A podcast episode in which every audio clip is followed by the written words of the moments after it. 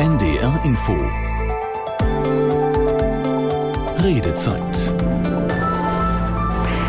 Kliniken unter Druck. Was ändert sich für Patientinnen und Patienten bei uns im Norden? Das ist die Frage, um die es jetzt geht. Alles wird teurer. Inflation, Energiekrise bekommen natürlich auch die Krankenhäuser zu spüren. Und dann das ohnehin schon fehlende Fachpersonal, wozu dann jetzt auch noch jede Menge Krankmeldungen kommen. Viele Experten warnen, dass die wirtschaftliche Situation der Kliniken in Deutschland zunehmend Anlass zur Sorge gibt. Und Bundesgesundheitsminister Karl Lauterbach, der wirbt jetzt dafür, dass es mehr am ambulante Behandlungen geben soll statt stationärer, also weniger Übernachtungen im Krankenhaus. Und das soll dann auch die Pflegerinnen und Pfleger entlasten, die Ärztinnen und Ärzte. Weniger Nachtdienste könnte das bedeuten, so Lauterbach. Das ist ein Teil einer großen Krankenhausreform, mit der unter anderem Kosten eingespart und die Kliniken eben entlastet werden sollen. Und wir haben uns schon mal umgehört, was da so in Hamburg zugedacht wird zu den Ideen des Bundesgesundheitsministers. Das muss individuell geregelt werden. Nicht jede Krankheit ist gleich oder jede OP. Und ich meine, dass äh, heutzutage zum Teil viel zu früh entlassen wird. Für mich stellt sich die Frage, wie werden die Menschen zu Hause betreut? Ob da jemand ist, der sich um sie kümmert oder was für eine Art von Eingriff das ist. Ob er Pflegebedarf zu Hause abgedeckt ist. Und das finde ich ja bei einigen Erkrankungen eher schwierig. Bei anderen wird es wohl irgendwie gehen. Und glaube, es ist an einigen Stellen sinnvoll, auch nicht nach Belegdauern zu bezahlen. An anderer Stelle wäre es, glaube ich, einfach gut, die Leute auch gut in den Krankenhäusern zu versorgen und mehr in die Pflege zu investieren. Grundsätzlich finde ich es auch tatsächlich nicht gut, dass das aus rein wirtschaftlicher Sicht betrachtet wird, sondern es ist für mich wichtig, dass dem Patienten geholfen wird. Und da tut es auch nicht eine kleine Reform des Krankenkassenwesens, sondern eine komplette Reform. Krankenhäuser gehören in öffentliche Hand. Sie sollen keinen Gewinn machen, weil ein Krankenhaus nicht wirtschaftlich arbeiten braucht aus meiner Sicht, sondern es kann nur so sein, dass es für uns Bürger da ist, dass uns dort geholfen wird. So. Ja, was denken Sie? Die Kliniken geraten immer mehr unter Druck. Was ändert sich für Patientinnen und Patienten bei uns im Norden? Wir wollen diskutieren natürlich auch über die von Bundesgesundheitsminister Lauterbach angestoßene Krankenhausreform. Sie können anrufen 08000 441 777 und dann können Sie live mitdiskutieren mit unseren Gästen. Und das sind heute Abend der Gesundheitsökonom Boris Augurski. Er ist Leiter des Kompetenzbereichs Gesundheit am Essener Institut für Wirtschaftsforschung und er ist auch Mitglied der Expertenkommission, die gerade die Empfehlungen für die Reform erarbeitet. Und der grüne Bundestagsabgeordnete Armin Grau ist uns auch live zugeschaltet. Er ist Experte für Gesundheits- und Sozialpolitik und auch erfahrener Mediziner, auch an Krankenhäusern. Und Michael Richter, Geschäftsführer des christlichen Kinderhospitals in Osnabrück. Ich bin Janine Albrecht und ich wünsche Ihnen und meinen Gästen natürlich einen schönen guten Abend. Ja, bevor wir jetzt genauer auf diese Reformpläne aufs Berlin eingehen, erstmal ein Blick in die Kliniken, auf die aktuelle Situation dort. Laut Verband der Krankenhausdirektoren rechnen bundesweit 70 Prozent der Einrichtungen in diesem Jahr mit einem Defizit. Michael Richter, schauen wir zunächst mal zu Ihnen nach Osnabrück. Es heißt, dass besonders Kinderkrankenhäuser betroffen sind. Wie viel Sorgen macht Ihnen als Geschäftsführer der Blick in die Finanzen Ihrer Klinik, dem christlichen Kinderhospital in Osnabrück im Moment? Guten ja, Abend. Wie, guten Abend. Ja, während es in diesem Jahr noch relativ gut aussieht, wir ja auch noch Ausgleichszahlungen in der Corona-Pandemie erhalten haben, wird es dann im nächsten Jahr deutlich äh, schwieriger für uns. In der jetzigen Vorausschau planen wir tatsächlich mit einem deutlichen Defizit für das nächste Jahr und versuchen noch äh, zu schauen, wo wir Anpassungen vornehmen können. Aber ja, die Spielräume sind sehr klein für das nächste Jahr. Was ist es denn, was da im Moment besonders äh, auf die Finanzen drückt bei Ihnen in der Klinik? Was, was setzt Sie unter Druck? Auf der einen Seite haben wir gestiegene Personalkosten. Wir haben einen sehr personalintensiven Bereich bei uns im Krankenhaus. Die meisten Ausgaben geben eben halt in das Personal, in das Pflegepersonal und den ärztlichen Dienst. Aber was jetzt hinzukommt, sind extrem gestiegene Sachkosten in einer Größenordnung, wie wir das lange nicht gesehen haben. Und in Kinderkliniken erschweren kommt hinzu, dass bestimmte Arzneimittel nicht verfügbar sind. Beispielsweise Paracetamol wird bei uns in Zäpfchenformen verabreicht. Die sind aber seit Monaten schon nicht mehr erreichbar, so dass ein Cent-Artikel, den wir früher verabreicht haben, heute ein Euro-Artikel ist, weil die Apotheke das fertigen muss. Armin Grau, Sie sitzen für die Grünen im Bundestag, haben aber, ich habe schon gesagt, auch viele Jahre praktische Erfahrung als Mediziner in Kliniken. Was setzt die Kliniken im Moment besonders unter Druck und ist das eine Entwicklung, die Sie auch schon beobachten konnten, als Sie selber noch in den Kliniken waren?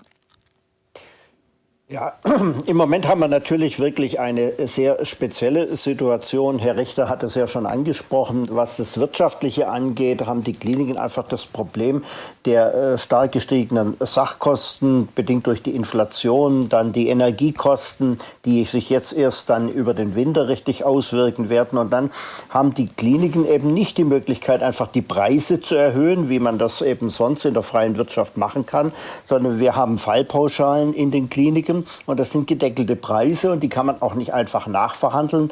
Und dann sind die Personalkosten, wie Herr Richter auch schon richtig sagt, eben gestiegen und dann kommt noch ein Faktor dazu. Ähm, Personal fehlt einfach auch und äh, es lassen sich auch in vielen Kliniken nicht das, der volle Leistungsumfang bringen. Das sind zum Teil auch Stationen geschlossen. Es fehlen auch Patienten, die Corona-bedingt nicht in die Krankenhäuser gehen wollen. Wir haben einen Fallzahlrückgang. Das heißt, wir haben äh, niedrigere Einnahmen der Kliniken und deutlich erhöhte Kosten und das schafft die großen wirtschaftlichen Probleme. Als Arzt will ich aber nicht nur auf die ökonomische Seite gucken, sondern ich will vor allem natürlich auch betonen, dass die Arbeitsbedingungen in den Kliniken für die Menschen, die dort tätig sind, die Pflegekräfte, die Ärztinnen, die Therapeutinnen einfach auch oft sehr schwierig sind, gerade weil Personal fehlt, weil man ähm, für den anderen, der nicht da ist, dann Arbeit übernehmen muss. Und ähm, das macht die, die Arbeit in den Kliniken sehr anstrengend. Mhm, Boris Augurski, Sie beraten als Gesundheitsökonom auch Krankenhäuser. Was raten Sie dann, wenn Sie bei Kliniken sind, die Defizite einfahren und äh, ja, ihre wirtschaftliche Lage eben nicht so gut ist? Herr Grau hat es gesagt, man kann ja in der Klinik auch nicht immer nur aufs Wirtschaftliche schauen. Was sagt da der Ökonom? Das ist, hm. Ja, das ist äh, richtig. Ich meine, man muss, glaube ich, da unterscheiden, so wie auch Herr Grau schon gesagt hat, die Sondersituation im Moment mit den hohen Energiepreisen, hohe Kostensteigerungen, wo wir bundesweit eine Lösung brauchen, versus Defizite, die hausgemacht sind. Also es gibt natürlich auch Kliniken, äh, wo es größer ist. Es gibt Kliniken, wo es kleiner ist oder die, wo auch kein Defizit ist oder ein Gewinn, ein Überschuss ist. Und da muss man dann auch individuell drauf schauen. Es gibt zum Beispiel kleinere Verbünde, die haben viele kleinere Standorte. Wenn die die etwas zusammenziehen würden, etwas zentralisieren, dann könnten sie auch einige Defizite reduzieren. Mhm. Defizite sind das eine, aber auf der anderen Seite heißt es ja auch immer wieder, Kliniken müssen Gewinne machen. Und das spiegelt sich auch in den Mails wieder, die wir heute bekommen haben. Und da wird das Ganze ziemlich kritisch gesehen. So hat uns zum Beispiel Anna Zickert geschrieben aus Hamburg. Ich sehe das Hauptproblem darin, dass in Klammern fast alle Krankenhäuser privatisiert wurden und nun wirtschaftlich arbeiten müssen, also Gewinne machen sollen. Der Personalmangel ist daher auch oft Zitat, selbst gemacht oder oft gewollt, weil es dann ein Kostensparer eben ist. Und weiter schreibt sie dann noch, am besten wäre es vermutlich, wenn die komplette Gesundheitsversorgung wieder staatlich wird und Krankenhäuser gar nicht mehr in die Situation kommen müssen, Gewinne machen zu müssen. Das ist eine von einigen Mails und Sie können uns natürlich auch anrufen unter 08000 441 777 und angerufen hat uns auch schon jemand, nämlich Ulrike Heise aus Springe. Schönen guten Abend, Frau Heise. Guten Abend, Frau Albrecht. Guten Abend, die Herren. Guten Abend. Was ist Ihre Erfahrung mit Krankenhäusern? Wo denken Sie, kommt das her, dass, dass es jetzt im Moment so ein Druck in den Kliniken ist? Und wie haben auch Sie vielleicht schon als Patientin erlebt, wie es dort im Krankenhaus zugeht? Und wo sehen Sie Verbesserungsbedarf? Also es ist so, dass es ein Gemengelager aus vielem ist. Die wirtschaftliche Lage, Corona, die Fallpauschalen, natürlich auch das wenige Personal.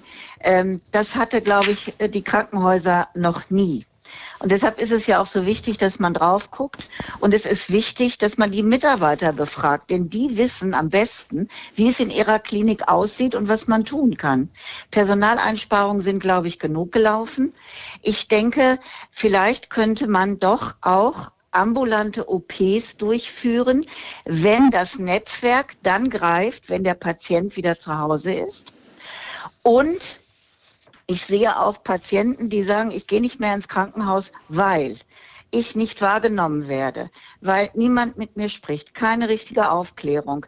Und diese Bürokratie, glaube ich, macht der Pflege und den Ärzten einfach zu schaffen. Hm. Denn die Mitarbeiter, das muss man mal ganz klar sagen, was die leisten, ist hervorragend. Hauswirtschaft, Küche, Ärzte, Pflege, Krankentransportdienst, Logistik in einem Haus zu steuern, das ist nicht immer einfach. Aber wenn die Mitarbeiter in einem Haus glücklich sind, und das gilt für alle Firmen, dann geht auch der Patient glücklich nach Hause. Und daran müsste man vielleicht arbeiten. Irgendwo nochmal Sparen anzusetzen, sehe ich nicht. Aber ambulante OPs vielleicht durchzuführen oder in Zentren draußen, halte ich für machbar, wenn das Netzwerk draußen dann stimmt, wenn der Patient kommt. Denn zurzeit ist es so, und es gibt mehrere Fälle, die ich jetzt erlebt habe, dass der Patient eingewiesen wird, entlassen wird und dann fehlt die Strickjacke und dann fehlt das Hörgerät. Bei einem 100-Jährigen ist das katastrophal, kann ich Ihnen sagen. Und äh, man findet kein Ohr. Ähm, äh, das ist schade, weil die, also weil die Pflege kein Ohr dafür hat. Hm. So ein Kümmerer gibt es glaube ich nicht mehr. Und äh, da wir, ähm, da ich eine Frühgeburt habe, kann ich nur sagen, Kinderkrankenhäuser dürfen überhaupt nicht eingespart werden. Da müssen mehrere Kümmerer sein für die Ärzte, für äh, da, den Patienten und vor allen Dingen natürlich auch für die Eltern. Und ähm, es gibt viele Institutionen, ich kenne jetzt nur die roten Nasen, die jetzt schon in den kranken Kinderkliniken sind. Das sind so Clowns. Mhm. Wenn man die unterstützt, das ist auch immer gut. Aber eigentlich müsste das Krankenhaus das auch finanzieren können. Und das ist ganz wichtig, denn Kinder sind auch unsere Zukunft. Das darf man nicht vergessen. Und ein Kind, was ein Krankenhaus erlebt hat und geht da raus und es war mies in dem Haus, das trägt das ein Leben lang mit sich. Ulrike Heise war das aus Springe. Vielen lieben Dank, Frau Heise. Da waren jetzt wahnsinnig viele Impulse für diese Sendung drin. Super Auftakt auf jeden Fall und da können wir sicherlich sehr viel raus mitnehmen. Ich würde jetzt am Anfang, ich fand das, den, den Namen Kümmerer sehr schön. Michael, Michael Richter, Sie sind ja Geschäftsführer in einer Klinik. Gibt es bei Ihnen Kümmerer für Ärzte, für Ärztinnen, für Pfleger oder natürlich auch für die Patientinnen und Patienten? Bei Ihnen sind das Kinder und Jugendliche, die gerade Frau Heise ja auch speziell angesprochen hat. Ja, tatsächlich gibt es bei uns Kümmerer. Wir nennen diese Kümmerer bei uns Case Manager. Und bei, insbesondere bei schwerwiegenden Erkrankungen, wo dann auch ein, ein Netzwerk entstehen muss, haben wir bestimmte Einrichtungen, wo wir ähm, besonders geschulte Pflegekräfte haben, die dann auch den Patienten an die Hand nehmen, das ein oder andere organisatorische Thema auch den Ärzten aus der Hand nehmen und ähm, eben halt auch die Überleitung mhm. in die Häuslichkeit machen. Mhm. Die gibt es. Wunderbar. Das hätte ich jetzt nicht vermutet. Positiv überrascht worden auf jeden Fall. Boris Augurski, Sie beraten ja den Gesundheitsminister auch im Rahmen der Kommissionsarbeit. Sie sitzen mit drin in der Kommission. Frau Heise hat auch gerade gesagt, Mitarbeiter sollten mal befragt werden. Wie hat man sich diese Arbeit in der Kommission vorzustellen? Sie sind ja nun ein, ein, viele Leute, viele Experten, die da zusammensitzen und es ist eine Riesenreform, äh, die da bearbeitet werden muss. Wird da auch mit Mitarbeitern gesprochen? Also Sie meinen jetzt mit Mitarbeitern in aus den Kliniken. Krankenhäusern? Genau. Ja, also es sind ja auch tatsächlich einige der Kommissionsmitglieder selbst aus den Krankenhäusern, mhm. durchaus gar nicht wenige. Die bringen da ihre Erfahrungen tatsächlich mit ein und da haben wir dann ein gewisses ähm, auch äh, Praxis-Know-how, äh, was wir da gerne nutzen. Und da wird auch über das Thema Bürokratie zum Beispiel diskutiert, was ja auch gerade angebracht wurde, was ja, ja mit den Mitarbeitern zusammenhängt. mit der Unzufriedenheit und das verdirbt auch den Spaß an der Arbeit, kann ich gut nachvollziehen. Also tatsächlich, ähm, da gibt es verschiedene Arbeitsgruppen in der Kommission und wir werden uns auch mit dem Thema Bürokratie befassen. Bürokratie stellen wir hier in der Sendung noch mal hinten ein bisschen an, wird auf jeden Fall auch Thema sein. Ich würde gerne auch noch beim Punkt nicht mehr so viele Übernachtungen in den Kliniken bleiben. Um das Personal zu entlasten, schlägt ja auch Bundesgesundheitsminister genau das vor und das geht ja auch auf Empfehlungen der Kommission zurück. Es heißt ja auch, dass in Deutschland im Vergleich zum Ausland deutlich mehr Übernachtungen in Krankenhäusern stattfinden, sehr viel mehr Behandlungen stationär stattfinden. Boris Augutski, können Sie uns das noch mal genauer erläutern? Wie ist da der Vergleich zu anderen Ländern?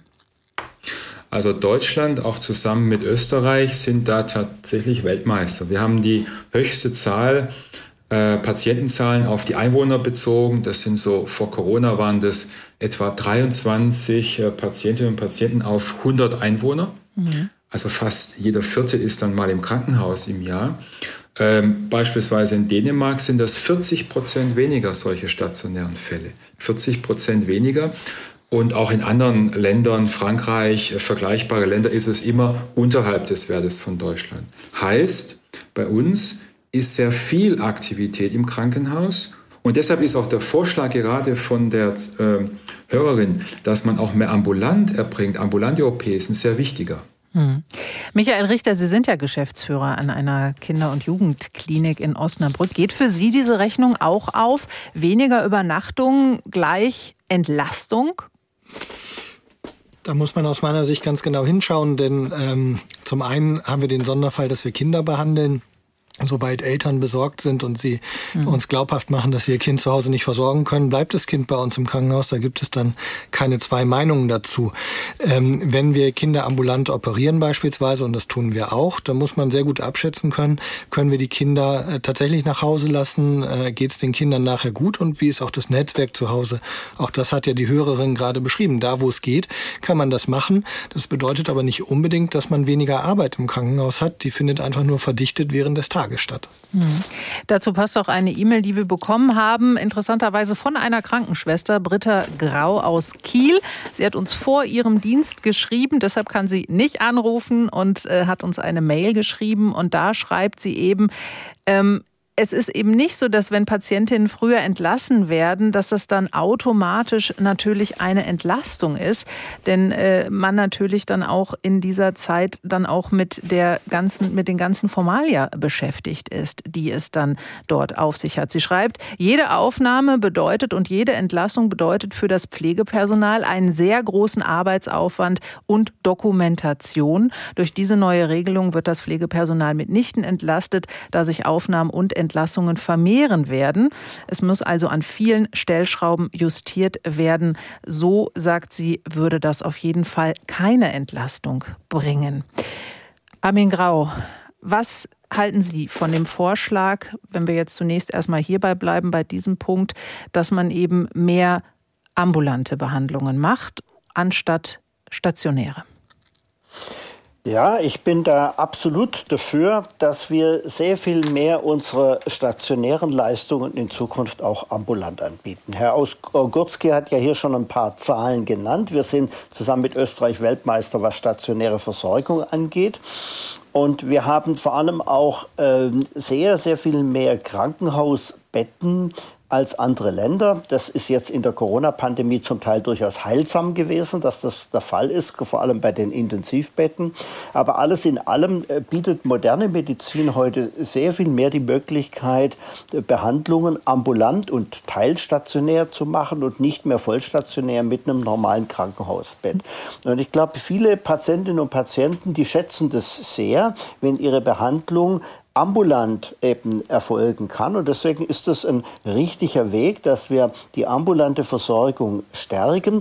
Wir haben im internationalen Vergleich vor allem auch noch eine Besonderheit. Die Krankenhäuser bei uns, die machen über 95 Prozent ihrer Leistungen als stationäre. Es gibt aber Länder, da ist das inzwischen nur noch 40 bis 50 Prozent. Und da andere Teile sind ambulante und teilstationäre, also zum Beispiel in Tageskliniken, Leistungen. Und dahin müssen wir kommen. Ich denke, das ist vor allem patientengerecht. Ja? Denn jemand, der eine ambulante Leistung bekommen kann, der wird es in aller Regel vorziehen im Vergleich dazu, über Nacht einfach im Krankenhaus zu sein. Mhm. Sicherlich, das kann jeder nachvollziehen. Im Krankenhaus möchte man sicher nicht zu lange sein. Es heißt ja auch, was medizinisch vertretbar ist, könne dann eben auch ambulant behandelt werden.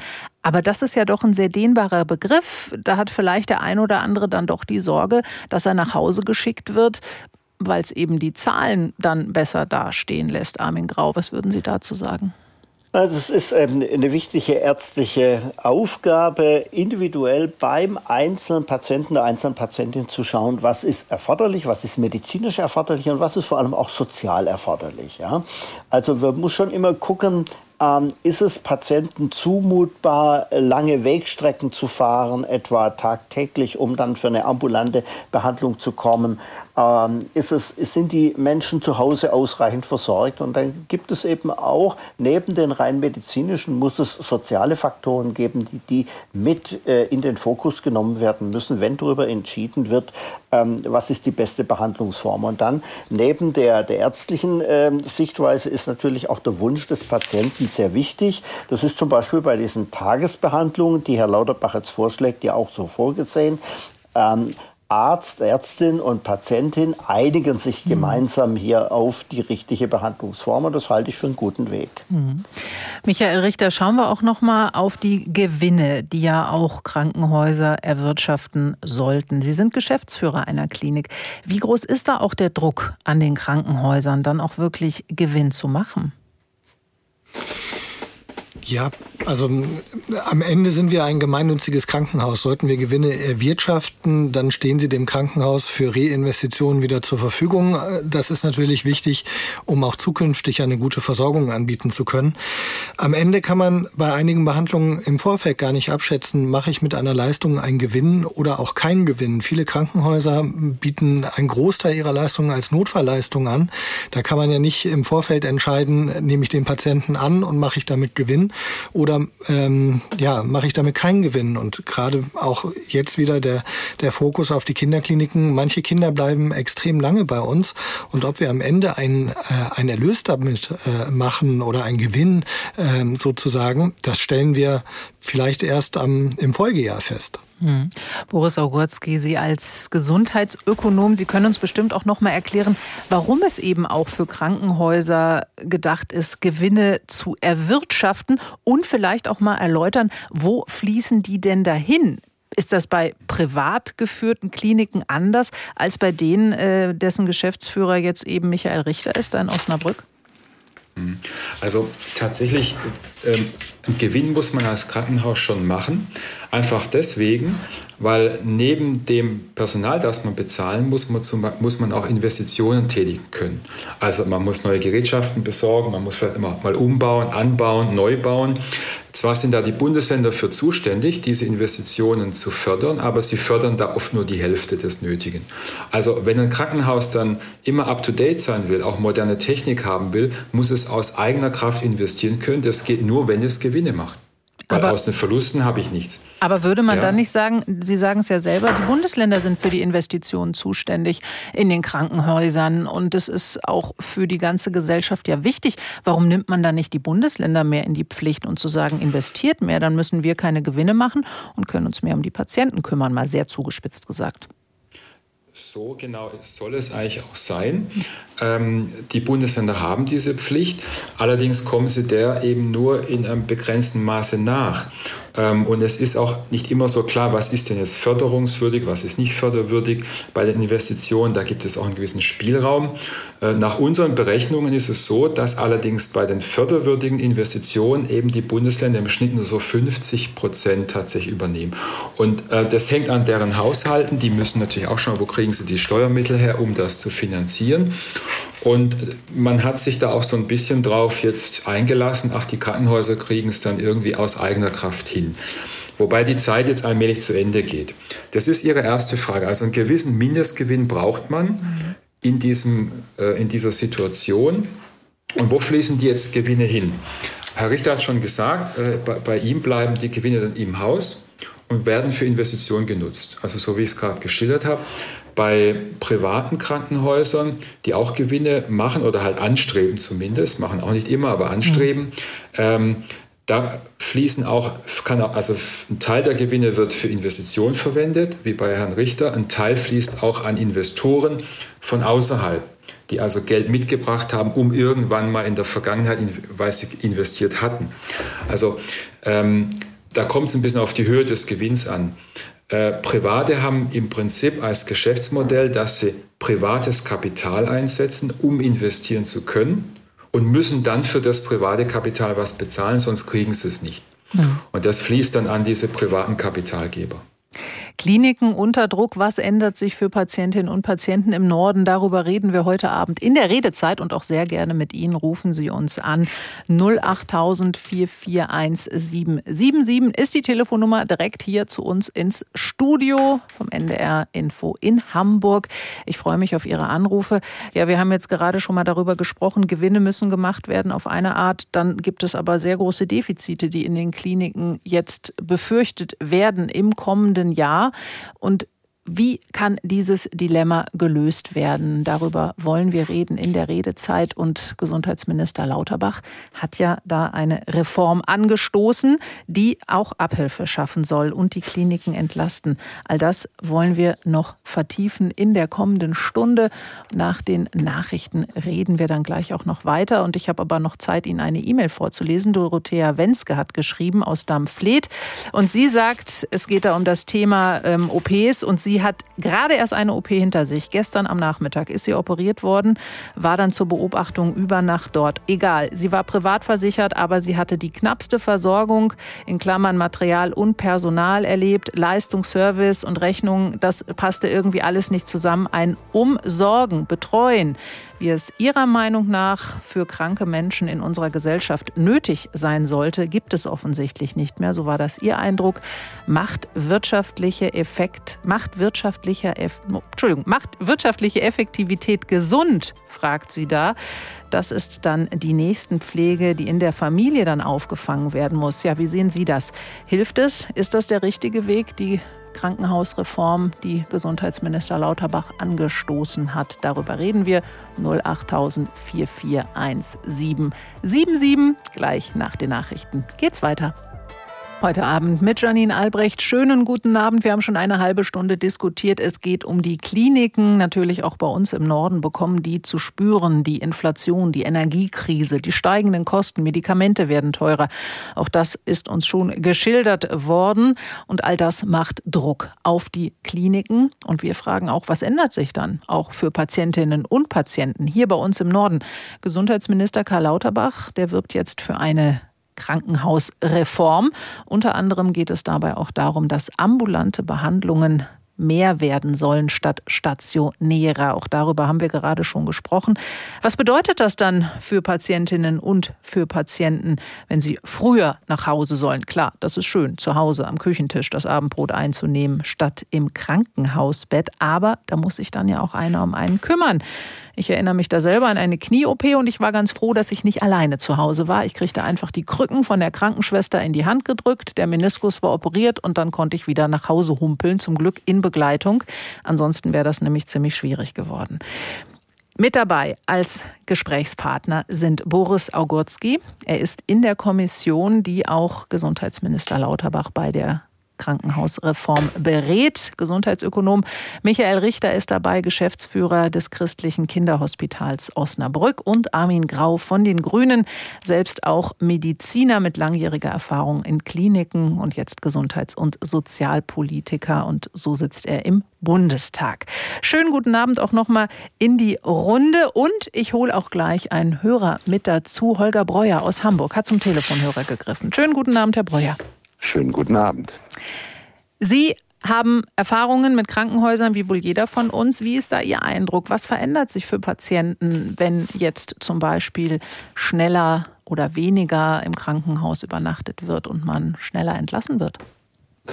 Naja, vor allen Dingen ging es mir äh, ja eigentlich um diese aktuelle DRG-Geschichte, ähm, ähm, wie ich ja den Kolleginnen gesagt hatte, weil wir beispielsweise momentan so arbeiten, dass äh, wenn wir Patienten haben. Also Sie sind also, selber Arzt, höre ich daraus. Ja, ja, okay. genau. genau. Ähm, und äh, wir operieren beispielsweise einen Patienten mit Diagnose XY und ähm, haben dann eine Mindestverweildauer von x Tagen das wird bei uns in der, im, im IT-System halt quasi rot angezeigt. Mhm. Und da dürfen wir den Patienten nicht entlassen, weil das dann quasi der, äh, der rote Bereich ist, dann würden wir ihn blutig entlassen. Okay. Da gibt's da gibt's natürlich ähm, nette, ähm, äh, sagen wir mal, Untersuchungen oder Grundlagen für, ist alles okay. Aber es gibt natürlich auch ähm, äh, medizinische vertretbare Fälle, wo man sagt, es geht, es geht dem Patienten soweit gut. Das Problem, was ich eigentlich nur mal dabei sehe, ist, Ähm, wenn wir dann, also jetzt was die Bezahlung angeht, was Krankenhaus angeht, wir kriegen erst dann Geld, wenn wir quasi von der IT Bescheid bekommen, wir sind jetzt im grünen Bereich, jetzt verdienen wir Geld. Wenn der Patient jetzt aber ähm, in dem anderen gesetzten Fall länger krank ist, also sozusagen nicht in diesen Normalverlauf der Krankheit reinfällt, mhm. ähm, dann kommen wir langsam in eine Grenze, wo wir uns entscheiden müssen, können wir den Patienten jetzt entlassen, ja oder nein. Dann geht es in einen anderen Bereich rein, also in einen, einen, einen gelben Bereich, wo wir quasi Verlust machen.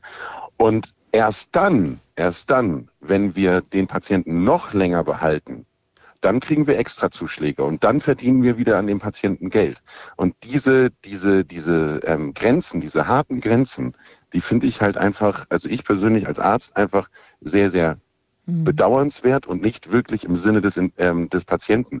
Also will sagen, wenn ich einen Patienten guten Gewissens schon früher entlassen kann, weil es ihm einfach gut geht, dann will ich das eigentlich machen und will nicht von der Verwaltung erzählt bekommen, ja, nee, du musst ihn jetzt noch irgendwie zwei Tage ähm, länger behalten, damit wir Geld verdienen. Und ich möchte auch nicht mh, quasi sagen, okay, ich muss sie jetzt noch drei Tage lang behalten, Ne? Mhm. Ähm, damit äh, wir quasi dann auf der, auf der anderen extremen Seite wieder Geld verdienen, also wenn der Patient länger braucht. Also sprich zusammengefasst, für den Laien äh, in Ihrem Arbeitsalltag als Arzt an einer Klinik ist es so, dass nicht immer unbedingt äh, auf den Patienten geschaut wird, sondern dass es ein System gibt, das ihnen sagt, wann ist der Patient rentabel und wann nicht mehr. Und das setzt sie dann als Arzt doch auch irgendwie unter Druck, oder nicht?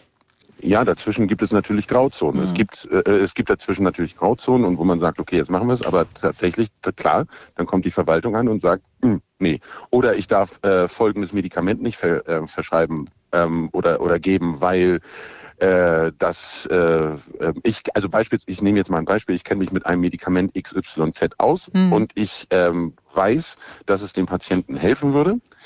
Aber es gibt halt ähm, äh, andere Medikamente, die günstiger sind oder, oder, oder, oder, oder.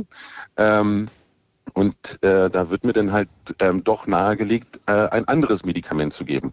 Obwohl ich beispielsweise von der Patientensicherheit sagen würde, ich kenne mich mit dem anderen Medikament besser aus. Mhm. Oder aber das Nebenwirkungsprofil von Medikament A ist besser als das von Medikament B, speziell auf den Patienten bezogen. Und dann sagt eben die Verwaltung, ah nee. Mhm. Armin Grau, Sie sind Politiker, aber auch Mediziner. Jetzt sitzen Sie für die Grünen im Bundestag. Was nehmen Sie aus diesen Schilderungen von Herrn Breuer mit nach Berlin? Was muss sich bei der Krankenhausreform in den Kliniken ändern? Auch vor dem Hintergrund Patientenwohl natürlich. Ich möchte nicht entlassen werden, nur weil ich gerade im grünen, roten oder gelben Bereich des IT-Systems des Krankenhauses bin. Herr Grau?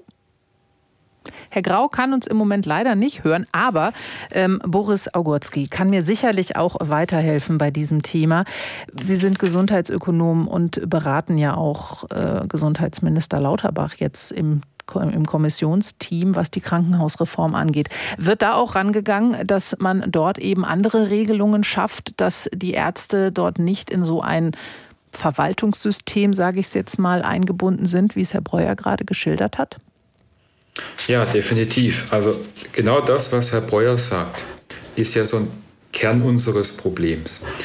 Ähm, umgekehrt ist allerdings auch, wenn die Verwaltung so ein System macht, ne, mit Grün und wann kann man jetzt jemand entlassen, wann nicht, ist ja auch nicht ganz unwichtig, denn würde die Verwaltung das nicht machen, dann kann es sein, dass das Krankenhaus nach einer gewissen Zeit, ich sage es mal krass, pleite geht. Mhm. Dann, dann hat zwar das Krankenhaus was Gutes getan, aber es existiert dann nicht mehr. Irgendwann, weil es dann der Verluste macht. Also müssen wir an der Wurzel ansetzen und sagen, das Vergütungssystem ist also nicht immer passend. Und das hat ja auch Herr Breuer geschildert. Er möchte zum Beispiel äh, meinetwegen einen Patienten auch früher entlassen, weil es medizinisch geht und vertretbar ist. Mhm. Oder zum Beispiel auch nur ambulant behandeln, weil es geht. Aber dann sagt die Verwaltung, ah, halt mal, es wäre besser zwei Tage länger, weil dann können wir nämlich die Fallpauschale abrechnen. Wenn nicht, dann können wir weniger oder gar nichts abrechnen.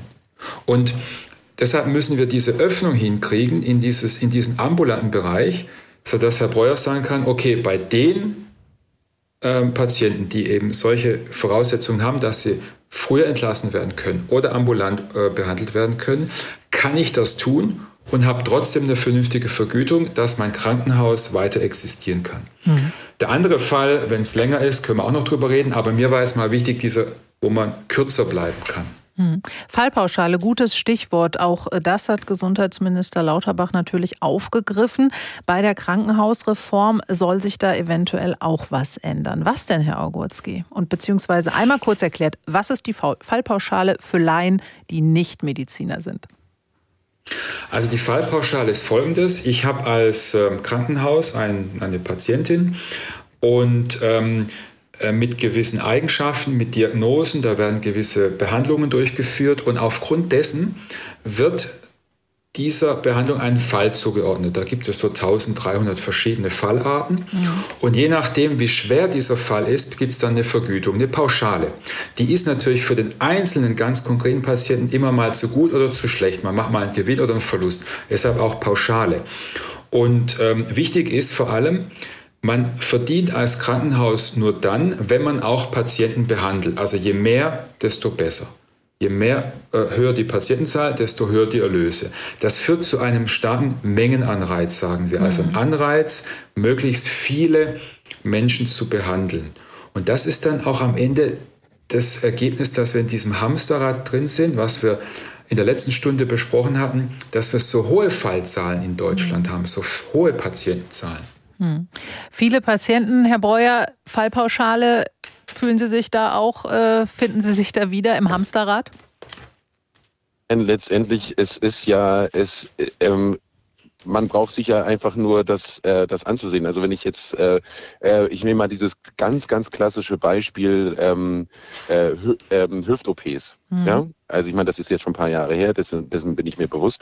Aber ich meine, kaum wurde die Fallpauschale für Hüft-OPs ähm, angehoben, was passierte, zack, ähm, gehen die Hüft-OPs hoch. Mhm. Ähm, oder äh, ich habe das in, äh, in, in, Kliniken erlebt, wo äh, Chirurgen dann auf einmal ähm, irgendwie Akupunktur abrechnen konnten und zack, auf einmal haben die sich alle ähm, ähm, die Zusatzbezeichnung Akupunktur halt ähm, ausbilden lassen, etc. pp.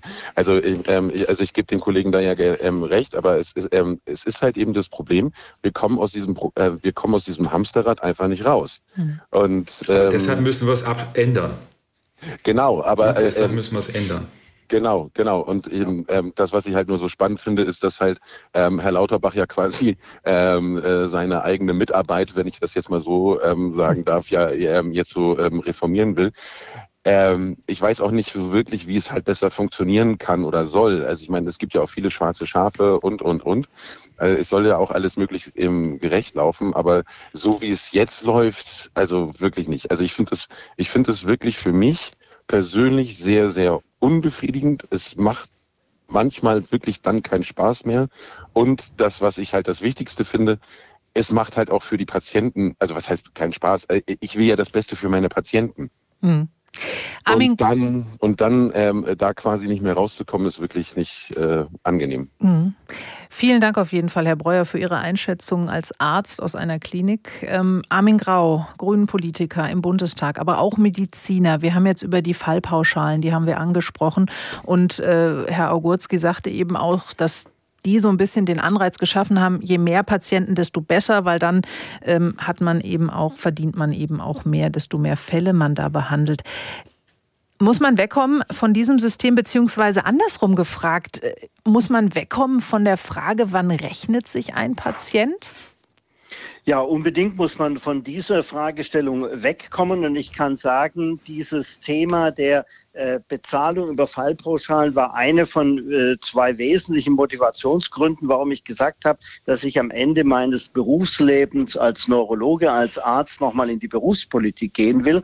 Und ich kann nur mal sagen, das, was jetzt die letzten Minuten sowohl von dem Kollegen Breuer als auch von Herrn Augurski gesagt worden ist, ist genau richtig. Wir haben mit dem Fallpauschalensystem einen starken Fehlanreiz dahingehend gehabt, möglichst viele Patienten zu behandeln, sogenannte Fälle zu machen. Das ist ja schon kein schöner Begriff. Eigentlich rede ich als Arzt ja lieber von Patienten. Und dann auch ähm, möglichst die Leistungen zu erbringen am einzelnen Patienten, die für das einzelne Haus lukrativ sind. Ja, weil man dann einfach durch Größeneffekte Kosten äh, letztendlich einspart. Und der Punkt, wo, wo ich vorher wohl ein technisches Problem hatte, das ist nochmal ein ganz, ganz wesentlicher, also die Liegezeiten zu steuern über wirtschaftliche Erwägungen ist natürlich ganz falsch. Es ist schlecht für die Menschen, die wir behandeln, für die Patientinnen und Patienten und es ist schlecht fürs Personal. Wir müssen immer das tun, was der einzelne Patient braucht und nicht das, was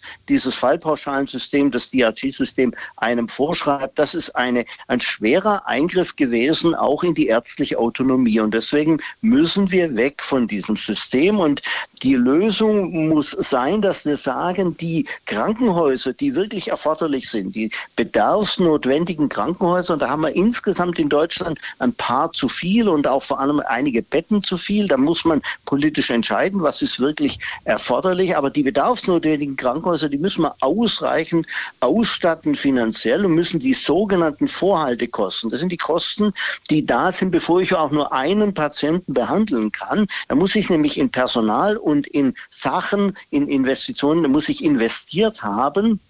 Äh, und die müssen extra äh, finanziert werden. Und der, die fallabhängige Vergütung, die am einzelnen Patienten anfällt, die muss deutlich geringer werden in Zukunft. Ich glaube, das ist der richtige Weg gegen den Hamsterrad-Effekt, der jetzt schon mehrfach angesprochen worden ist. Hm. Michael Richter, da können Sie auch aus der Praxis sicherlich einiges schildern aus Ihrer Kinder- und Jugendklinik in Osnabrück.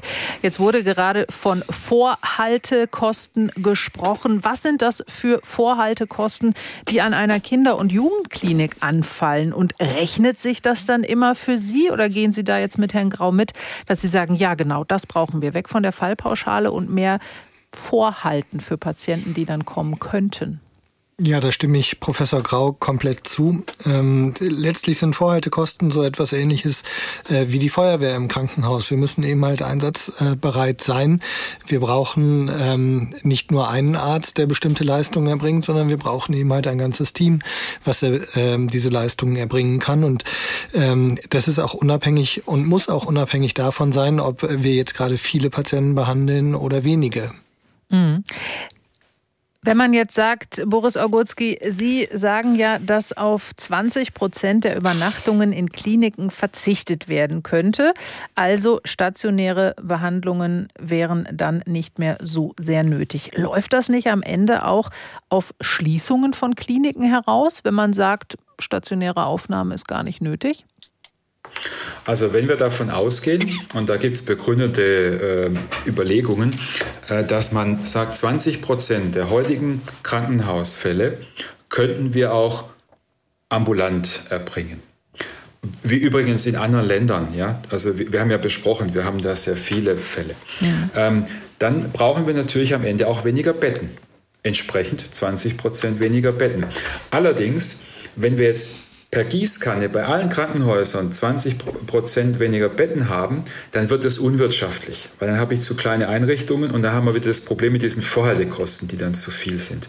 Also wäre mein Plädoyer zu sagen, wir brauchen dann 20 Prozent weniger Standorte, also Krankenhäuser.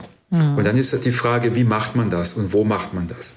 Aber Sie haben recht, das wäre dann die Konsequenz. Allerdings, die Frage ist natürlich, wo werden diese 20 Prozent, die wir jetzt ambulant vielleicht äh, behandeln wollen, denn behandelt im Krankenhaus oder in der ambulanten Versorgung. Wenn die im Krankenhaus behandelt werden, brauche ich natürlich da weiter ein bisschen Krankenhaus. Ne? Okay, das verstehe ich jetzt nicht. Auf eine Art sagen Sie, es müssen dann vielleicht Standorte geschlossen ja. werden, aber wir brauchen weiterhin ein Krankenhaus. Ähm, schwierig stelle ich mir das vor allen Dingen auch vor in ländlichen Regionen. Also hier, ich wohne in Hamburg, äh, da gibt es alle möglichen Krankenhäuser, aber dann fährt man nach Mecklenburg-Vorpommern oder mal nach Schleswig-Holstein oder nach Niedersachsen. Da sieht das dann in manchen Regionen schon ganz anders aus. Michael Richter, Ihre Klinik für die Kinder und Jugendlichen, das Kinderhospital in Osnabrück, Sie Sie sind Einzugsgebiet für mehr als 800.000 junge Patientinnen und Patienten. Das ist ein ganz schön großes Gebiet, ne? Zumindest wenn man das erweiterte Einzugsgebiet sieht, dann ist es so. Wir versorgen große Teile ähm, im Landkreis Osnabrück, darüber hinaus auch in Teilen von Nordrhein-Westfalen. Ähm, also Tatsächlich sind wir als Kinderklinik mittlerweile so spezialisiert, dass ähm, wir uns schon als bedarfsnotwendig sehen würden. Auf der anderen Seite, und das kann Professor Augurski bestimmt auch bestätigen, ist es so, wenn Krankenhausstandorte geschlossen werden, dann weckt das insbesondere auch in der Bevölkerung ganz viele Emotionen. Also ähm, da geht die, äh, die Bevölkerung auf dem Lande auf die Barrikaden, wenn so etwas geschieht. Mhm. Wollen wir auch noch einen Hörer wieder mit in die Runde nehmen? Matthias Last aus Hamburg hat angerufen und Ihnen sage ich auch nochmal die Nummer 08000 441 777. Nochmal 08000 441 777. Dann können Sie mitdiskutieren. Michael Last hat diese Nummer gewählt und Sie sind Anästhesist in einem Krankenhaus. Wir reden gerade über mögliche Schließungen, wenn man doch auf 20 Prozent äh, stationärer Behandlung eigentlich verzichten könnte. Wie sehen Sie das? Ja, guten Abend, Frau Albrecht. Guten, guten Abend in die Runde. Ähm, ich bin nicht im Krankenhaus beschäftigt. Ich bin ambulant tätiger Anästhesist ah. und leite seit zehn Jahren ein ambulantes OP-Zentrum. Mhm. Und wir machen äh, hocheffizient ambulante Eingriffe. Unser Problem ist nur, dass es eben diese Fehlanreize gibt bei den Kliniken, die tatsächlich, wenn die den Patienten, also wenn, wenn die auch operieren und die den Patienten gleiche Eingriffe wie bei uns, wenn der aufgenommen wird, viel höher vergütet wird. Wir haben ja in Deutschland zwei Sektoren. Wir haben zum einen den Sektor der Krankenhäuser mit der Vergütung DRG, das kam ja heute auch schon zur Sprache. Und wir haben eine ganz andere Vergütungsform im ambulanten Bereich. Das liegt deutlich unter dem, was die Krankenhäuser ähm, an Erlösen äh, erzielen. Und das ist ein großes Problem für uns. Hinzu kommt, dass die Krankenhäuser, wurde ja auch schon gesagt, von der öffentlichen Hand, äh, dass die Investitionen von der öffentlichen Hand kommen. Wir müssen das alles äh, aus eigener Tasche äh, finanzieren wenn wir ein ambulantes OP-Zentrum aufbauen. Und das ist, äh, muss man sagen, äh, in Deutschland ähm, ja nicht optimal gelöst. Und ich glaube, wir stehen bereit. Wir könnten sicherlich auch ähm, hocheffizient ambulante Eingriffe machen bei uns, wenn es äh, besser vergütet ist ähm, und äh, diese Fehlanreize eben auch äh, bei den Kliniken gestrichen werden. Ich glaube auch, das hat der Herr Ogutski schon gesagt, dass wir viel zu viele Kliniken haben. Natürlich ist es total unpopulär, Krankenhäuser zu schließen, weil sofort Bürgermeister oder Landräte dann auf die Barrikaden gehen. Aber wir kommen, glaube ich, nicht drum rum. Wir müssen hocheffiziente Zentren behalten meine, die Leute sind bereit, für Billigregal für Ikea zu fahren und dafür irgendwie 50 Kilometer zu fahren. Also muss es auch ähm, möglich sein, dass man eben in größere Kliniken fährt. Und wir müssen diese Kliniken maximal. Gut, wenn ich zu Ikea fahre, bin ich gesund. Wenn ich ins Krankenhaus ja. muss, aber nicht. Also ich glaube, der Vergleich hinkt ein bisschen. Nein, aber ähm, es ist ja so, ich glaube, wir brauchen hoch, hocheffiziente Kliniken, die wirklich äh, alles anbieten. Mhm. Denn heutzutage ist es ja auch so, dass äh, jemand mit einem Herzinfarkt auch häufig in eine falsche Klinik kommt und dann nochmal verlegt werden muss und, und viel Zeit verloren geht. Mhm. Da müssen wir wirklich sicherlich was tun. Äh, weniger Kliniken, die dafür hocheffizient und in der Fläche solche Zentren, wie ich es leite. Das heißt, dort muss eine ambulante Versorgung auf hohem Niveau ähm, dann geschehen mit, den, äh, mit der Möglichkeit, die Patienten entweder äh, abends nach Hause zu entlassen oder ein, zwei Nächte auch dann ähm, übernachten zu lassen. Da gibt es Praxiskliniken, da gibt es leider viel zu wenige, die das heutzutage schon machen. Mhm. Also ich glaube, da muss man wirklich äh, komplett umdenken. So wie Sie das jetzt schildern und Sie leiten eine ambulant, einen ambulanten Standort, da müssten Ihnen ja die Pläne von Gesundheitsminister Lauterbach gerade ganz gelegen kommen, weil die ja letztendlich in diese Richtung gehen, dass man eben weg, mehr weggeht von den stationären Behandlungen. Aber wie stelle ich mir das dann vor bei Ihnen in einer ambulanten äh, Klinik sozusagen? Was machen Sie dort? Was kann dort gemacht werden und was auch nicht? Also wir können wirklich sehr viel machen. Heutzutage kann man viele Operationen ambulant durchführen, ähm, ob das nun die Kniespiegelung ist zum Beispiel oder eben auch Eingriffe im handchirurgischen Bereich, was wir relativ viel machen. Leistenbrüche, das ist auch ein gutes Beispiel. Der Leistenbruch, den wir bei uns machen, der auch dann über diese minimalinvasive Methode durchgeführt wird, genauso wie den Kliniken, wird aber nur mit etwa einem Drittel äh, von dem, was die Kliniken dafür bekommen, bezahlt. Und die Kliniken bringen sich natürlich jetzt in Stellung, weil die Kliniken natürlich jetzt auch Angst haben, wenn jetzt viele, viele Eingriffe nur noch ambulant möglich sind und sagen, nur wir können es tatsächlich machen, weil nur bei uns die Strukturen vorhanden sind. Aber auch wir haben die Strukturen und wir müssen sie auch vorhalten, ob das nun ein Sterilbereich ist, ob das nun der OP mit allen hygienischen Vorrichtungen, die dafür notwendig sind. Armin Grau, wie sehen Sie das? Warum, muss ich jetzt einfach mal so fragen, Sie sind äh, Gesundheitspolitiker, warum gibt es da unterschiedliche Vergütungen für ein ambulantes Zentrum als für ein Krankenhaus?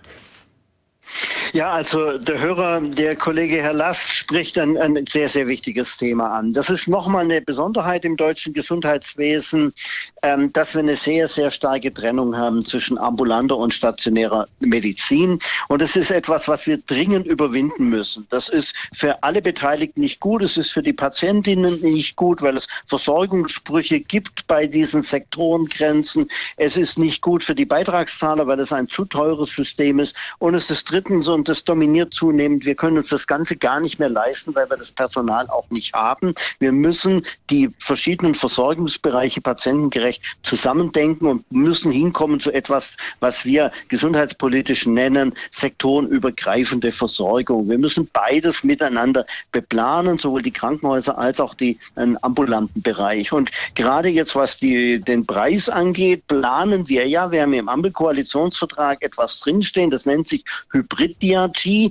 Das ist ein Name dafür, dass es einen gemeinsamen Preis geben soll, egal ob der Patient jetzt in einem ambulanten OP-Zentrum behandelt wird bei Herrn Last oder im Krankenhaus. Und das ist sicherlich der richtige Weg. Da müssen wir hinkommen, dass wir solche Preise, solche hybride Preise ähm, entwickeln und ähm, damit auch äh, für die Patienten eine bessere Versorgung schaffen, aber auch äh, Kosten äh, im Grunde sparen.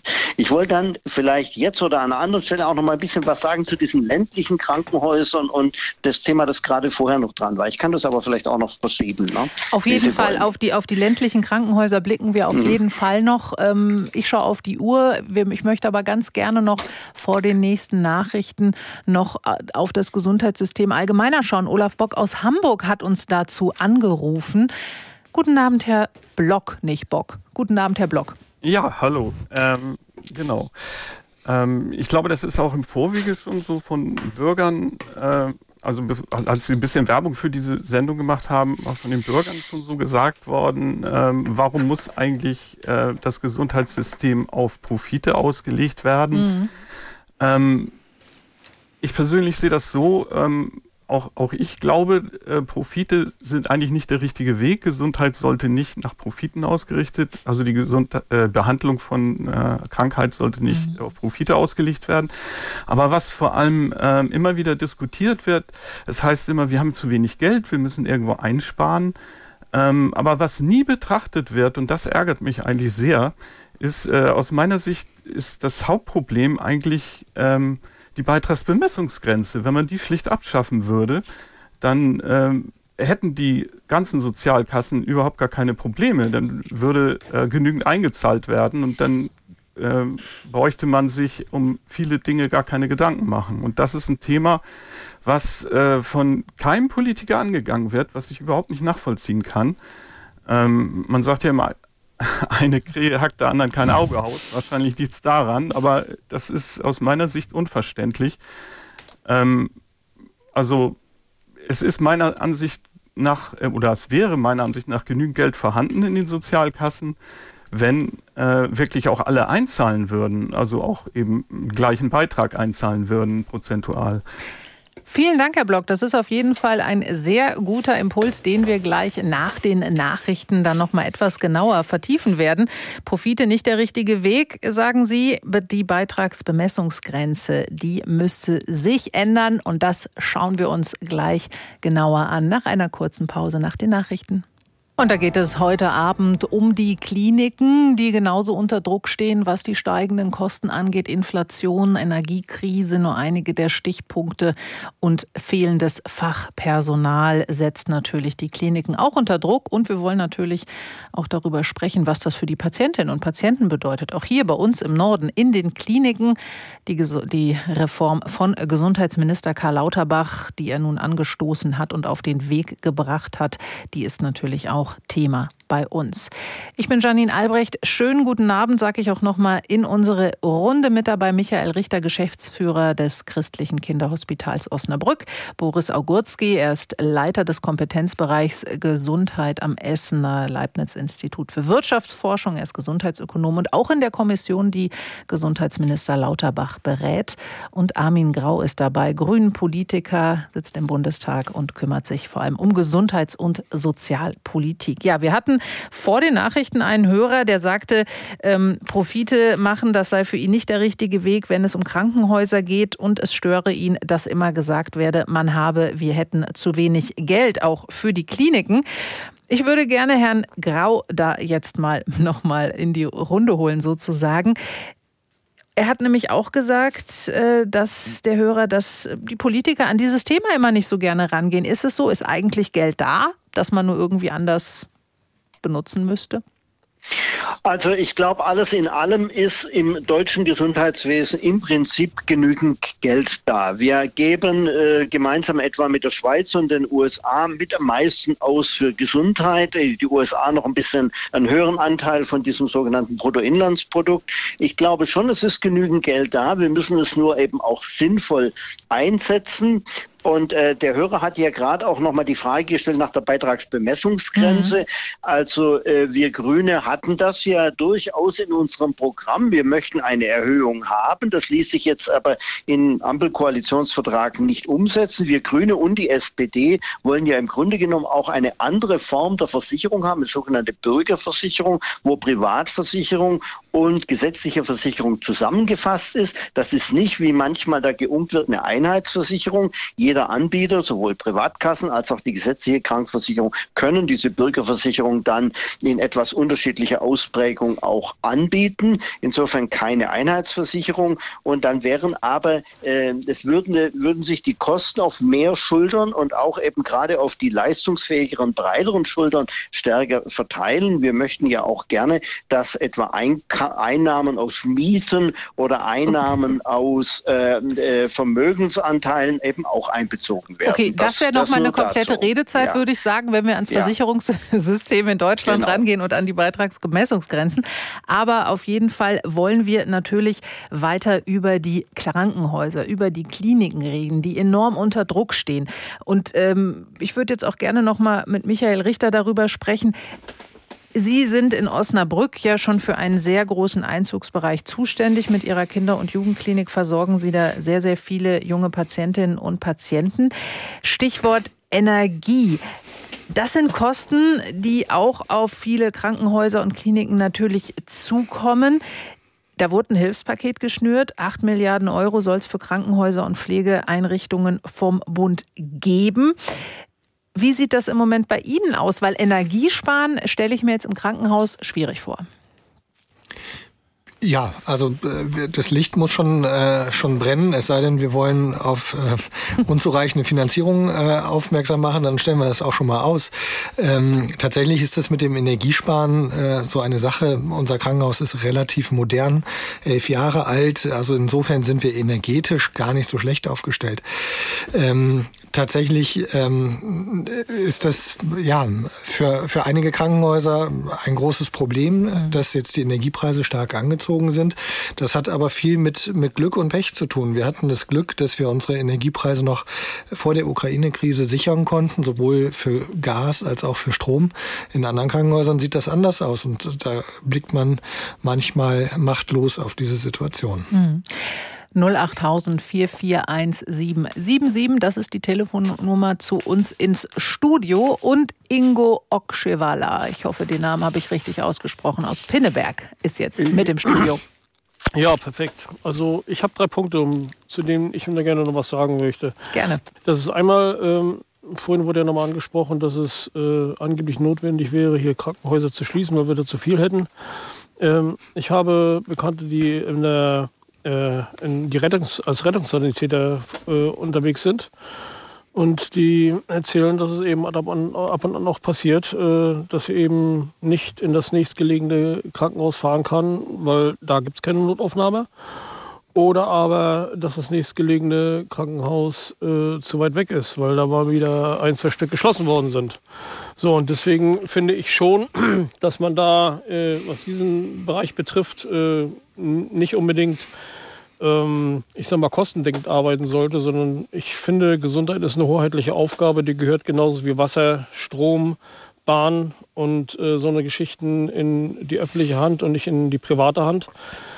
Das ist das eine. Das zweite, was ich sagen wollte, ähm, dass ähm, die gesetzlichen Krankenkassen äh, zum Beispiel auch einen gewissen, äh, ich sag mal, Wettbewerbsnachteil haben gegenüber der privaten Krankenversicherung. Die dürfen zum Beispiel ähm, keine Sanatarife abschließen, sodass dann einige Vermögende dann eben abwandern. Ne? Ich bin zum, Beispiel, bin zum Beispiel auch in eine private Krankenversicherung gegangen, weil äh, es keine Altersrückstellung gibt, die mir dann die Möglichkeit gibt, dass ich dann nachher, wenn ich in Rente gehe, eben nur noch ein, äh, nur noch ein Viertel von meinem äh, Beitrag bezahlen muss. Mhm. Und äh, jeder weiß es, äh, dass man, wenn man Rentner ist, dann schlägt das voll zu. Okay, man hat weniger Einnahmen und deswegen ist der Beitrag auch nicht so hoch.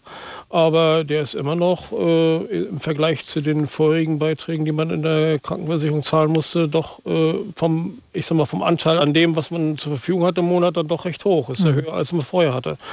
So, und das sind so Dinge, da sollte man äh, auch ich sag mal mit solchen populistischen Forderungen wie der Bürgerversicherung äh, vielleicht mal Gut, das ist ein äh, anderes andere Thema. Ja, das, ich wollte nur mal kurz reingrätschen, ja. weil, ich das, weil ich eben gerade diesen grünen, grünen Mist gehört habe. Ne? Nein, also, nein, nein, nein, Beleidigungen wollen wir hier aber auf gar keinen Gott, Fall Gott, hören. Dann nehme ich das zurück, dann sage ich dann diese, ähm, naja, dass ich zu dem Thema etwas andere Meinung habe. Ne? Das darf man haben. Andere Meinungen sind durchaus erlaubt, ja, auf jeden ja, Fall. Ich wollte nicht despektierlich sein. Alles gut. Herr Okschewaller, ich würde aufgreifen, Versicherung, habe ich schon gesagt, ist auf jeden Fall ein anderes Thema. Thema, aber geschlossene Notaufnahmen, der äh, Freund, der dort im Rettungsdienst arbeitet, schildert solche Sachen. Wenn man jetzt in die Kliniken schaut und auch darauf schaut, dass der Kostendruck dort hoch wird und immer höher äh, wird, es gibt Abteilungen, die geschlossen werden, es werden Operationen verschoben.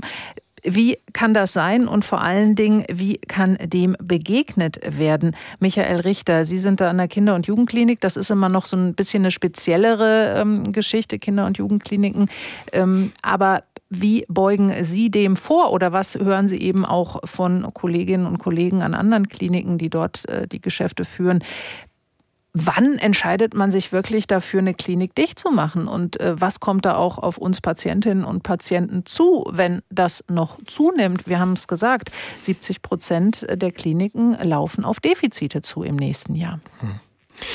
Ja, in der kurzfristigen Betrachtung ist natürlich das Wichtigste, dass man ausreichend Personal hat. Wir haben seit einigen Jahren die Pflegepersonaluntergrenzen. Wenn wir die nicht einhalten können, dann müssen wir Betten sperren und können dann entsprechend auch nicht mehr so versorgen. Mhm. Das heißt, ganz wichtig ist, ähm, wir müssen das Personal in den Krankenhäusern halten. Das ist, das ist das Kapital, mit dem wir jeden Tag arbeiten. Haben wir eben halt diese Kompetenz nicht mehr am Haus, müssen wir Abteilungen zumachen. Das andere ist, wenn ähm, wir jetzt in einer Infektionssaison beispielsweise sind, dann haben wir einfach extrem viele Patienten. Auch dann müssen wir nach außen hin darstellen, dass wir nicht mehr so aufnahmefähig sind. Und dann passiert das, was der Hörer gerade geschildert hat. Dann kann es mal sein, dass der Rettungswagen auch an einer Klinik vorbeifährt. Mhm. Je mehr wir allerdings zentralisieren, desto höher ist die Verantwortung für das einzelne Krankenhaus, sich eben halt nicht abzumelden und äh, ja, die Versorgung für die Bevölkerung auch sicherzustellen. Mhm. Fällt schwierig genug.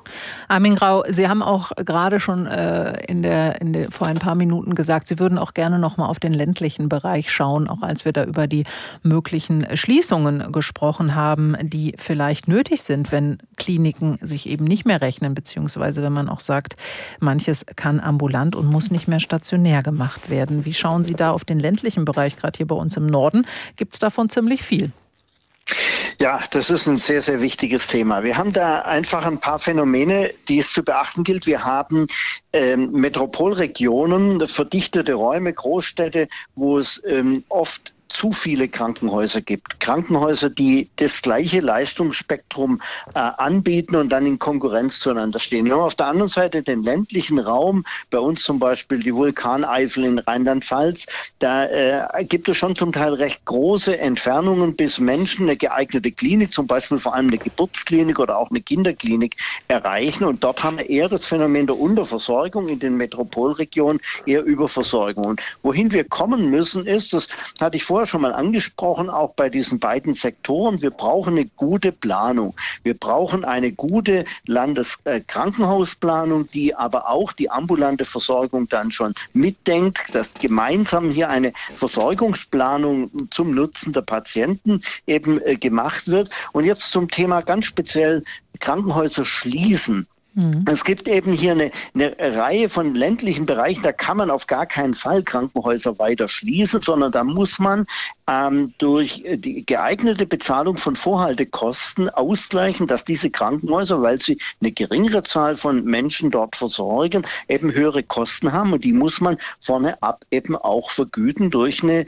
geschickt gewählte neue Krankenhausfinanzierung. Das ist ähm, eine, eine ganz wichtige Sache. Und dann müssen die einzelnen Krankenhäuser auch in Netzwerken miteinander zusammenarbeiten. Dann muss so ein Grund- und Regelversorgungskrankenhaus auf dem Land eben auch wissen, wo ist der nächste Spezialversorger, etwa wo ist die nächste Schlaganfallstation oder der nächste Herzkatheter. Und dann müssen Versorgungsverträge da abgeschlossen werden. Dann muss der Rettungsdienst gut funktionieren, damit die Menschen dann schnell auch in die Spezialzentren kommen, um dort versorgt zu werden. Ein Bereich, über den wir äh, bislang immer nur so am Rande gesprochen haben, der ja aber auch äh, Teil dieser Krankenhausreform dann ja auch sein soll, das ist der Fachkräftemangel, beziehungsweise wenn man jetzt sagt, eben weniger äh, stationäre Behandlungen, wir reden auch hier über Schließungen, dann könnte man ja auch sagen, dann kann man ja auch die, das Personal, was noch da ist, auf die verbliebenen Kliniken verteilen, in Anführungszeichen, sage ich jetzt mal ähm, so salopp. Würde das so funktionieren oder ist dann mit der geschlossenen Klinik auch das Personal verschwunden, das dort eigentlich ist? Weil das können wir uns ja eigentlich gar nicht leisten beim aktuellen Pflegenotstand, äh, dass dann Personal einfach so verschwindet. Boris Augurski, wie sind da die Pläne von Gesundheitsminister Lauterbach? Also das Personal wird relativ schnell von anderen Kliniken aufgesaugt, sage ich mal. Also wir hatten mhm. zum Beispiel hier in Essen, wo ich äh, tätig bin, da wurden vor einiger Zeit zwei Krankenhäuser auf einmal geschlossen. Innerhalb von Essen wurde das Personal sofort von den Wettbewerbern aufgegriffen. Also das war, war ganz schnell weg. Äh, anders ist vielleicht im ländlichen Bereich, wenn dann äh, Pflegekräfte größere Wege zurücklegen müssen und sagen, ach, das mache ich nicht, das ist mir zu weit, dann bleibe ich da oder wechsle in, in, vielleicht in die, in die Altenpflege, da kann ich auch tätig sein. Äh, da weiß man nicht, ob alle mitziehen. Aber grundsätzlich ähm, kann ich durch diese stärkere Zentralisierung, äh, gerade in den Ballungsgebieten, was auch Herr Grau angesprochen hat, schon das knappe Personal, und wir haben enormen Personalmangel und der wird auch noch zunehmen in den nächsten Jahren, besser einsetzen sodass ich mehr Menschen damit versorgen kann. Also könnte die Schließung im Umkehrschluss im besten Fall, vorausgesetzt das übrig äh, gebliebene Personal äh, wechselt dann auch zum noch offenen Standort, eigentlich die Versorgung für Patientinnen und Patienten verbessern, im besten Fall. Es ist jetzt nicht das, die große Lösung, mhm. aber es ist ein Baustein, weshalb wir auch über solche sag ich mal, Zentralisierungen nachdenken. Ja.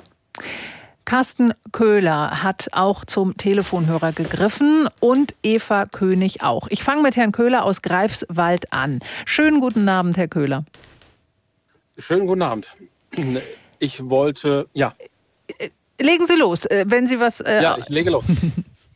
Gerne. Also ich bin, äh, ich bin selbst Geschäftsführer eines, äh, eines Kreiskrankenhauses im ländlichen Bereich in Mecklenburg-Vorpommern mhm. und wollte nochmal genau das Thema aufgreifen, was mein Vorredner gerade schon sagte. Und zwar ist mir wichtig nochmal zu sagen, welche besondere Bedeutung und auch für, diese, für die Versorgung der Bevölkerung diese, diese ländlichen, auch kleinen äh, Grund- und Regelversorger haben. Und äh, in, in diesem Zuge auch nochmal darauf hinweisen, wie wichtig es ist, dass tatsächlich auch von der von der Landesregierung zu diesem Versprechen, was ja auch im äh, Mecklenburg-Vorpommerschen Koalitionsvertrag gemacht wurde, dass alle Klinikstandorte erhalten werden, dass zu diesem Versprechen auch gestanden wird. Auch im Sinne der Investivfinanzierung, weil wir als Grund- und Regelversorger, und das sagte gerade der Kollege bei Ihnen schon, haben natürlich ähm, anders als vielleicht in Ballungsgebieten nochmal einen, einen anderen äh, Status, würde ich schon sagen, indem wir nämlich sagen, oder wir sehen, dass man eben uns nicht als Standort einfach wegdenken kann, weil wir einfach so essentiell sind für die, für die Bevölkerungsversorgung. Das ist nochmal ein wichtiger Punkt. Nur, nur dafür ist es eben wichtig, und das glaube, das sagte mein Vorredner gerade schon, dass eben eine auskömmliche Grund, Grundfinanzierung der Vorhaltekosten äh, besteht. Und das sehen wir seit Jahren und seit Jahrzehnten bei uns im ländlichen Raum, dass das eben nicht der Fall ist, dass wir diesen sogenannten Investitionsstau vor uns herschieben und damit eben äh, uns nicht in der Situation sehen, dass wir eine auskömmliche Patientenversorgung gewährleisten können, einfach dadurch, dass uns die Mittel fehlen, die wir eben auch als ländliches Haus nicht aus den Überschüssen generieren können. Ne? Das ist für uns mhm. ein wichtiges Thema, was man nicht, nicht oft genug adressieren kann an der Stelle. Also die Kosten äh, sprechen Sie natürlich an. Vorhaltekosten haben wir auch schon drüber gesprochen, dass eben äh, Dinge finanziert werden, damit sie einfach da sind, sage ich jetzt mal ganz salopp, egal ob der Patient nun akut da ist oder nicht. Personal, das ist ja bei Ihnen sicherlich auch ein großes Thema. Äh, wie einfach ist es da für den ländlichen Bereich? Sie sagen, Sie sind dort Geschäftsführer eines kleinen Kreiskrankenhauses, dort dann auch das Personal zu finden und wenn es dann da ist, auch zu halten. Und jetzt kommt meine Frage. Was wünschen Sie sich von der Krankenhausreform, dass sich da dann auch wirklich was verbessert, wenn man auch auf den Fachkräftemangel schaut? Ähm, wir sind tatsächlich als Kreiskrankenhaus äh, in der glücklichen Lage, dass wir eine, eine re relativ auskömmliche Besetzung auch unserer Stellen im Pflegebereich äh, sozusagen sicherstellen äh, konnten und können. Äh, wobei das natürlich auch einen beständig hohen, äh, hohen Aufwand für uns bedeutet, da die Rekrutierung sicherzustellen, beziehungsweise immer aktiv äh, Fachpersonal mhm. anzuwerben. Das ist ganz klar durch die natürliche Fluktuation. Mhm. ich bin im Prinzip bei den, bei den Lösungsmöglichkeiten, die es, die, die es gibt in, in diesem Bereich, auch da sozusagen wirtschaftlicher zu werden, ganz bei den Kollegen, die Sie auch im Studio haben. es ist so, dass wir durch mehr Ambulantisierung und auch ähm, sozusagen da eine Veränderung der, der Vergütungsstruktur äh, dafür sorgen können, dass da vielleicht eine, eine angepasstere Finanzierung stattfinden kann der, der Kosten. Aber ich glaube eben, und deswegen war es mir wichtig, da nochmal äh, mich zu, zu äußern, ich glaube, es ist tatsächlich wichtig, auf diese besondere äh, Struktur und vielleicht auch auf die besondere Rolle von kleinen Krankenhäusern nochmal hinzuweisen, gerade wenn sie in versorgungsschwachen äh, Gebieten sind, beziehungsweise in Gebieten, wo sie für die Versorgung der Bevölkerung unbedingt gebraucht werden. Mhm. Und äh, es gibt auch verschiedene Stellen, an denen das ja diskutiert wird gerade wenn man sich mit Kolleginnen, äh, Kolleginnen und Kollegen aus anderen Krankenhäusern, die, die in ähnlicher Flächensituation sind, unterhält. Ähm, da gibt es natürlich Modelle, äh, stärker zu ambulantisieren, ja auch jetzt schon. Also es mhm. ist ja nicht so, dass das eine völlig neue Entwicklung ist äh, im Bereich der, der Gesundheitsversorgung, sondern dass das ja durchaus Ansätze sind, die schon verfolgt werden und ja auch äh, in die richtige Richtung weisen. Ja, und das äh, ja. Mhm. Super. Vielen Dank, Herr Köhler. Ich habe schon Eva König angekündigt. Sie ruft aus Hamburg an. Schönen guten Abend, Frau König. Guten Abend, Frau Albrecht. Sie haben gerade Herrn Köhler gehört. Er ist Geschäftsführer ja. eines kleinen Kreiskrankenhauses in Mecklenburg-Vorpommern. Ganz andere Versorgungssituation natürlich als in Hamburg dort. Was sagen Sie dazu? Mehr ambulante Behandlungen, dass das durchaus der richtige Weg ist, der da gerade schon eingeschlagen wurde, auch schon vorher und jetzt vielleicht noch mehr eingeschlagen wird? Also im Augenblick bin ich noch skeptisch, weil ich gar nicht weiß, wie das gehen soll. Ich wollte äh, die beiden Prinzipien, die bisher waren, wie also die Patientinnen und Patienten im Krankenhaus jetzt den Aufenthalt. Ne? Mhm. Das äh, erste Prinzip, was ich kennengelernt habe, war, die Krankenhäuser wurden nach Liegezeit bezahlt. Mhm. Und der Effekt war, sie haben diese Patientinnen möglichst lange bei sich behalten. Es ging offenbar mehr ums Geld. Mhm. Und vor einigen Jahren, ich weiß nicht mehr genau ab wann, kamen die Fallpauschalen. Da war ja vorhin auch die Rede. Ich habe das Wort noch gehört.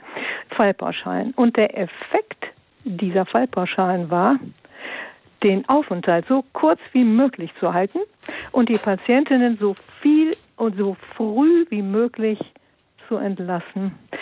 Und das habe ich selbst erlebt im Jahre 2014. Ich hatte einen Bauchschnitt-OP und nach vier Tagen wurde ich zu meinem Entsetzen entlassen. Was würden Sie sich denn als Patientin jetzt auch wünschen von so einer Krankenhausreform? Das hab, ich habe das überhaupt noch nicht nachgedacht, weil ich äh, einfach jetzt zum ersten Mal diese Sendung gehört habe. Es war bisher nicht, äh, nicht nötig. Ich bin äh, 2014 2014 operiert, 2016 wegen was anderem im Krankenhaus und Augenoperation 2020. Und da waren diese Probleme nicht, sodass ich darüber nicht nachdenken konnte. Was mich jetzt interessiert, ist, wird ja offenbar überlegt, wie das denn jetzt das sogenannte sag ich jetzt, dritte Prinzip aussehen soll. Genau darüber reden wir heute Abend bei uns in der Redezeit. Ja. Vielen lieben Dank, äh, Eva König aus Hamburg.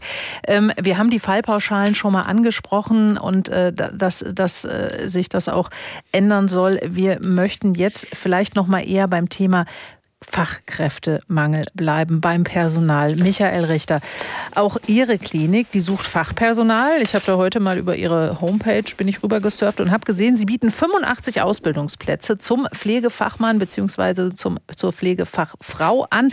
Wie groß ist denn da das Interesse und die Zahl der Bewerber? Ja, wir haben tatsächlich eine sehr große Kinderkrankenpflegeschule. Ähm, traditionell ähm, tatsächlich ähm, können wir die Ausbildungsplätze im Moment relativ gut besetzen. Äh, wir bilden dreimal im Jahr aus. Also wir beginnen nicht immer zum ersten Achten mit der Ausbildung, sondern wir haben drei mhm. Starttermine. Ähm, zum Teil ähm, also es gibt Termine, da ist es schwieriger, bei einigen ist es leichter. Aber äh, die 85 Ausbildungsplätze kriegen wir im Moment besetzt und glücklicherweise bleiben auch viele Auszubildende bei uns.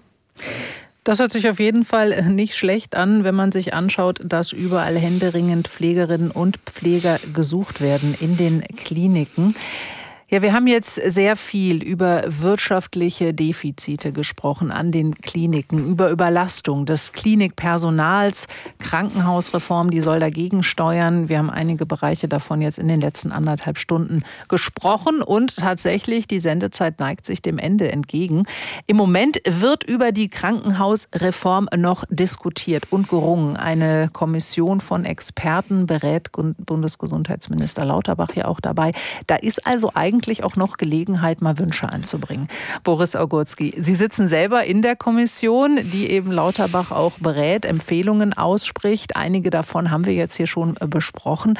Welche Empfehlung ist Ihnen denn da auch die wichtigste, wenn man auf diese Krankenhausreform schaut? Also mein klarer Wunsch, und bringe ich auch mit großer Energie da ein in der, in der Kommission, ist, ich sage mal, das dritte Prinzip von Frau König. Neben dieser fallpauschalen Finanzierung, die Leistung vergütet, brauchen wir eine Vorhaltefinanzierung, die die Vorhaltung vergütet. Also einfach, dass ich existiere und etwas vorhalte für den Fall der Fälle. Und das muss ich nenne ich mal so zwei Soll-Modell, austarieren, eine Balance finden zwischen dem einen und dem anderen. Und da sind wir dran. Wie realistisch glauben Sie, dass es dann auch dazu kommt, dass man am Ende wirklich da an diese Vergütungssysteme beziehungsweise auch an diese Vorhaltekosten rangeht, die ja, wir haben es ja von verschiedenster Seite gehört, auch von Hörerinnen und Hörern durchaus gewünscht sind? Das sehe ich große Chancen. Das ist bei den Krankenkassen, das ist bei den Krankenhäusern. Das ist auch von der Politik gewünscht. Also ich denke, das ist, äh, wir hatten noch nie äh, so ein Fenster wie jetzt, ein Zeitfenster, wo das tatsächlich realisierbar ist. Armin Grau, Sie sind Politiker und Mediziner mit Blick auf die Probleme in den Kliniken, die wir jetzt angesprochen haben. Was ist für Sie entscheidend, damit diese Reform, Sie haben auch gesagt, das ist auch Ihre Motivation dafür, auch im Bundestag zu sitzen, dass sich was verändert. Was glauben Sie, was ist entscheidend, damit diese Krankenhausreform, die da gerade angestrengt wird, dann auch die gewünschten Verbesserungen bringt? Ja, ich bin da ähnlich äh, optimistisch wie Herr Augustki. Ich glaube, wir, wir sind jetzt wirklich an dem Punkt, wo wir ganz dringend diese Krankenhausreform brauchen. Und ich bin vor allem auch deswegen so optimistisch, weil das ja im Ampelkoalitionsvertrag auch drin steht. Äh, unter anderem steht da der Begriff der Vorhaltekosten drin. Und äh, da sind wir jetzt eben auch drauf festgelegt. Und es wird ganz entscheidend sein, dass man einfach die Reform so gestaltet, entlang der Interessen der zu versorgenden Menschen, der Patientin, entlang der Beschäftigten. Das ist äh, ganz entscheidend. Und dann brauchen wir dieses neue dritte Prinzip, die Vorhaltekostenfinanzierung äh, neben einem ähm, Fallteil noch, einem Rest an Fallpauschalen. Und damit werden wir es auch schaffen, den Hamsterrad-Effekt in den Kliniken zu reduzieren und die Arbeitsbedingungen für die Beschäftigten in den Krankenhäusern zu verbessern. Herr Ogurski und Herr Grau sind also sehr positiv gestimmt und Michael Richter noch an Sie als Geschäftsführer eines Krankenhauses. Was würde den Klinikalltag Ihrer Meinung nach nachhaltig verbessern? Ja, tatsächlich äh, würde mich das freuen, wenn die Krankenhausfinanzierung so wäre. Was uns nachhaltig helfen würde, wäre ein Bürokratieabbau. Ähm, also wenn wir das noch ergänzen zu einer auskömmlichen Finanzierung, einer Finanzierung ohne Haken und Ösen und dann noch ein Bürokratieabbau und vielleicht ein bisschen mehr Vertrauen, äh, dass die Krankenhäuser die Leistungen schon richtig erbringen und wir Vertrauen zwischen Patienten, Mitarbeitern, aber auch den Mitarbeitern der Krankenversicherung haben. Das das wäre meine Traumvorstellung. Soweit unsere Redezeit und ich wusste es doch ein Stichwort, die Bürokratisierung. Die ist uns tatsächlich durchgerutscht bei diesem Thema Kliniken unter Druck. Was ändert sich für Patientinnen und Patienten? Wir haben auf jeden Fall drauf geschaut auf das, was Gesundheitsminister Lauterbach sich vorstellt und was da eventuell auch auf uns als Patientinnen und Patienten zukommen könnte. Soweit die Redezeit. Heute Abend im Studio sagt Janine Albrecht jetzt Tschüss. Morgen gibt es hier wieder eine Redezeit. Dann geht es um die Klimakonferenz, von der ja Deutschland deutliche Alarmsignale ausgesendet wurden.